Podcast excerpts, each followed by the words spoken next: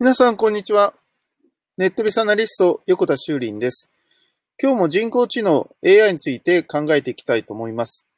え先日ですね、あの、テレビかな、ね、見ていましたらですね、あの、VTuber の特集がありましてですね、まあ、その VTuber として、まあ、一番人気がある、キズナアイというですね、えー、人のことについて出ていたんですけど、まあ、キズナアイっていう、まあ、名前にもちょっとありますように、まあ、人工知能 AI が搭載されてるみたいな感じで思いがちなんですよね。そのアニメのキャラクターみたいな顔で、えー、喋ってるので、なんかその人工知能っぽいような形が VTuber と思われがちなんですけど、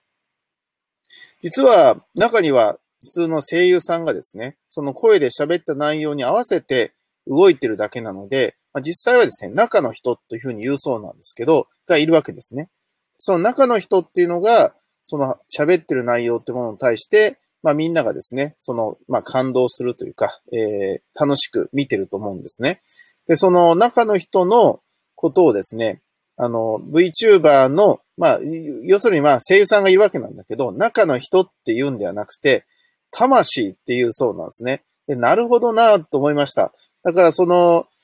な、なんていうんですかね、そのアニメの声優さんではなくて、あくまでも一見は、その人工知能 AI が喋ってるように見せて、人間の役割っていうのは、魂というね、中の人っていうんではなくて、魂なんだっていうふうに答えてるとこが、なかなか面白いな、というふうに思いました。だから、その、んな、なんて言うんですかね、その、うん、形にはないものなんだけど、そこにまあ人間らしさというか、その思いっていうのが入ってるからこそ VTuber が面白いっていうようなことをですね、言っていましたね。なんかそのようなこと考えていくと、やっぱりなんかアニメとはちょっと違う世界なのかなっていう気がします。まあでもアニメも声優さんが喋ってるわけなんだけど、でもそれって、あの、なんて言うんですかね。あの、リアルタイムじゃないんですよね。その、実際に録画したものを見てるのと、その実際に、まあ、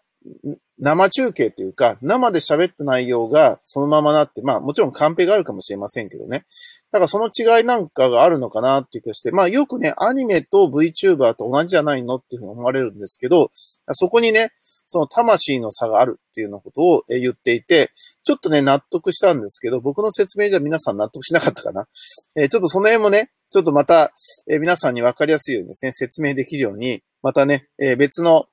例えでね、え、ちょっと説明していく機会を作りたいと思っています。はい、今日はちょっと VTuber の中に人をですね、中の人って言うんじゃなくて、魂って言うんだっていうことについて、ちょっとお伝えしたかったんですね。ありがとうございました。ではまた明日。